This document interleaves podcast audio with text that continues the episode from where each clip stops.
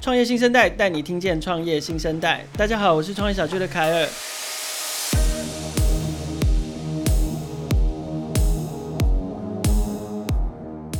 我们创业小聚从二零一一年开始就持续不断的发掘台湾创业的新势力。我们每年至少采访一百家新创公司或者是创业项目，到现在我们已经累积超过了一千个采访。今年是我们创业小聚的第十年，所以推出了创业新生代的 Podcast，希望让大家在网络媒体的形式之外，也能够听见创业小聚，听见台湾的新创。所以每一集的十分钟里的创业新生代呢，我们将介绍一家新创公司，让各位用最精华浓缩的时间，快速了解一家新创。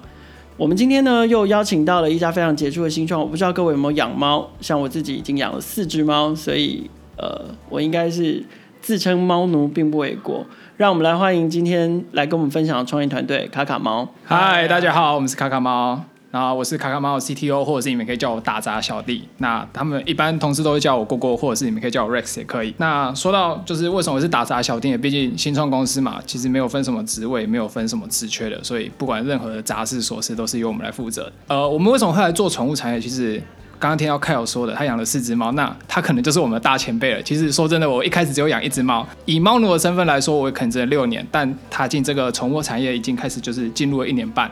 啊，我跟 J 其实都是毕业于就是清华大学，那像我可能念到研究所，虽然我们都是就是理工专长的，可是台湾的主科稍微卖干一点，所以就不太想要进去这个产业。呃，以宠物产业来说，就是每天可以接触这些可爱的猫咪。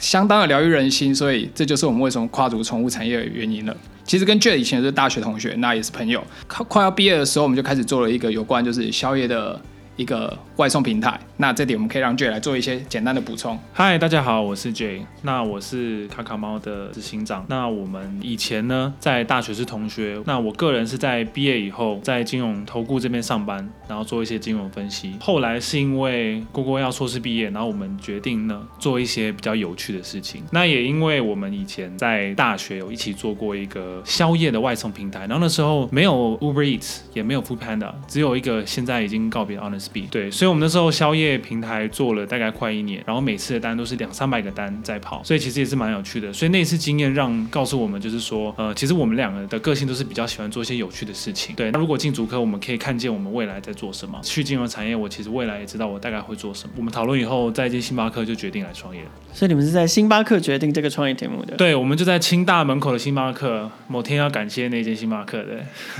所以听起来这个创业题目应该对二位来说都至少是非常感兴趣，对你们的生活来讲也是至关重要的。所以要不要聊聊你们现在这个创业题目？卡卡猫是要提供呃什么样的平台跟什么样的服务呢？其实卡卡猫它最起初的一个想法就是我们想要从营养来出发，那作为一个这样的电商平台，因为我们想要让每个爱猫的饲主他们可以用最简单最轻松的方式，那可以享受一个很质感，那又对猫咪很好的一个健康的生活。所以我们呃从呼鲁喵盒出发，我们可以让饲主在我们的网站上面填写他们的猫咪的健康资讯，像如果看到你有四只猫，你可能就要填写四只猫咪的身体健康资讯。我相信，不管他们的年纪呀、体重大小这些，都会影响他们所要吃的东西以及他们所要摄取的量。卡卡猫就是针对这一点，去帮助这一些饲主，他们可能可能每次要买饲料的时候，就会上网爬一次文，然后看乡民的建议，然后问兽医师的建议。每隔可能几个月，你可能要再重新做一件相同的事情，就会觉得哇，超级繁杂，而且你也不确定是不是给猫咪最好的选择。所以，我们跟我们的兽医师合作，跟我们的营养师以及我们的干饲料分析师，透过这些人的就是专业知识，我们也累积了就是可能有呃有三万只猫咪的，就是这些身体治疗资讯，以及市面上有一千四百种的饲料，三千多种罐头，更不用说保健品。随着这样子健康的意识抬头，所以它越来越多种的趋势走向底下的呃方式，会让饲主其实有更多的选择可以来挑选。呃，利用卡卡猫，你不用再像一个无头苍蝇一样，看到架上那么多东西，你根本就不知道选什么。你其实只要输入你猫咪最简单的基本身体的资讯，我们会给你一个更简单慵懒的养猫生活。卡卡猫初步目前听起来就是可以帮助饲主，尤其是呃养猫新手。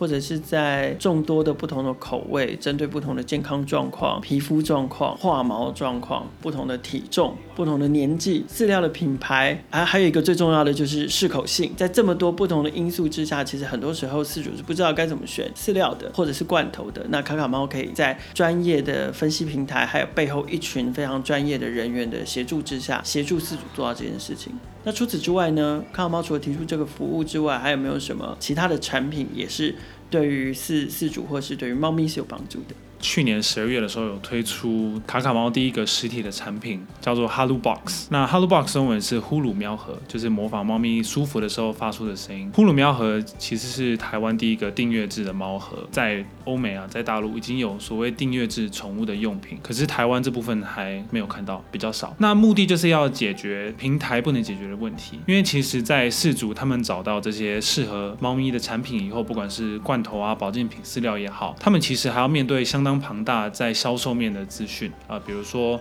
呃价格的不同，货这个货源的来源，以就是说供给稳不稳定等等的问题。靠一个订阅制的猫盒，不但能解决他们本来就需要的刚需，那也能从这些数据里面更了解这只猫。其实跟有别于一般电商最大的差别，就是说电商只有销售的压力。那它只能从销售数据去回推说这个产品好不好，但是透过卡卡猫，我们是从了解用户为优先。那未来这些数据呢，在销售面当然是有用的，可是最重要的是，我们是比任何人更了解你的宠物，所以所有的产品和服务都会围绕着这个宠物，而不是说饲主要去找这些服务跟用品。好，所以我们刚刚听呃 J 的分享里面呢、啊，卡卡猫除了现在的就是呃饲料的推荐，还有 Hulu Box 这两个服务跟产品之外，事实上这两个服务跟产品看起来应该都只是起点。我很好奇的是说，卡卡猫未来的方向是？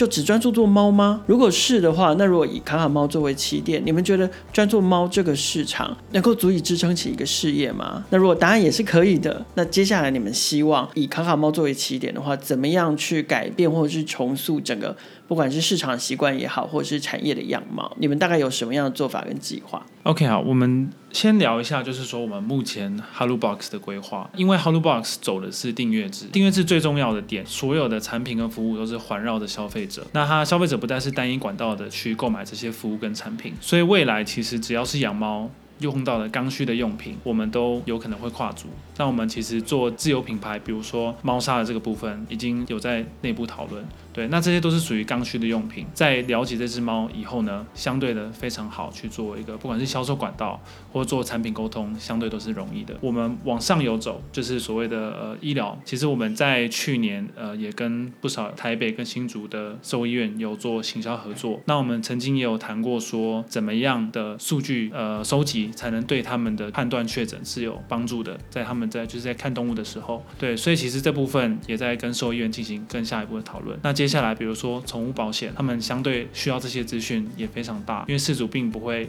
每次记录这些资讯，所以其实我们会往环绕着饲主的这些服务跟商品去做扩张。那这些其实光在猫的市场里面能做的就已经相当了。那因为我们 team 现在也不大，其实能做的就不少。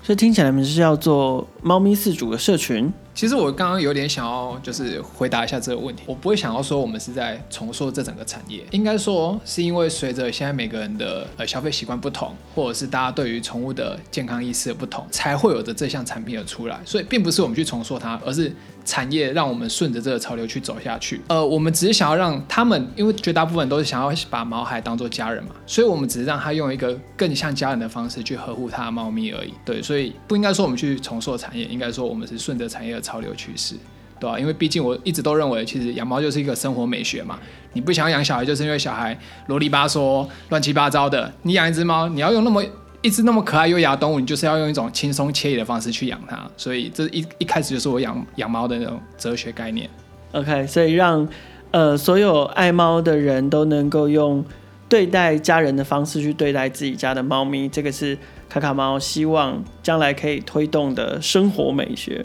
，OK，那所以呃，如果说家里是有猫的饲主，不管他是新手的呃猫爸妈，或者是像我这种已经是养了非常多猫咪的老手，应该要怎么样去哪里找到卡卡猫服，然后应该如何善用呢？哦，我觉得其实大家最简单的方式就是 Google 那么盛行，就只要上网搜寻“卡卡猫”三个字，或者是你英文很好的话，你也可以打 KKMan，就不管是像刚刚。看有这种 OG 或者是一般的新手爸妈，真的都可以使用我们。不管你是一只猫、两只猫、三只猫，因为人不是那么厉害，可以记得每只猫的特性，就由我们来帮你记得吧。今天非常谢谢卡卡猫的郭郭还有 J 来到创业新生代跟我们分享。非常谢谢各位收听我们今天的节目。如果你对于这集分享的团队有兴趣，在创业小聚的网站都可以找到更深入的报道。另外，在创业小聚的新创资料库，你们也可以找到这个团队的联络方式。还有哦。创业小聚现在也在 Telegram 上喽，敬请锁定，也欢迎大家持续锁定创业新生代，带你听见创业新生代。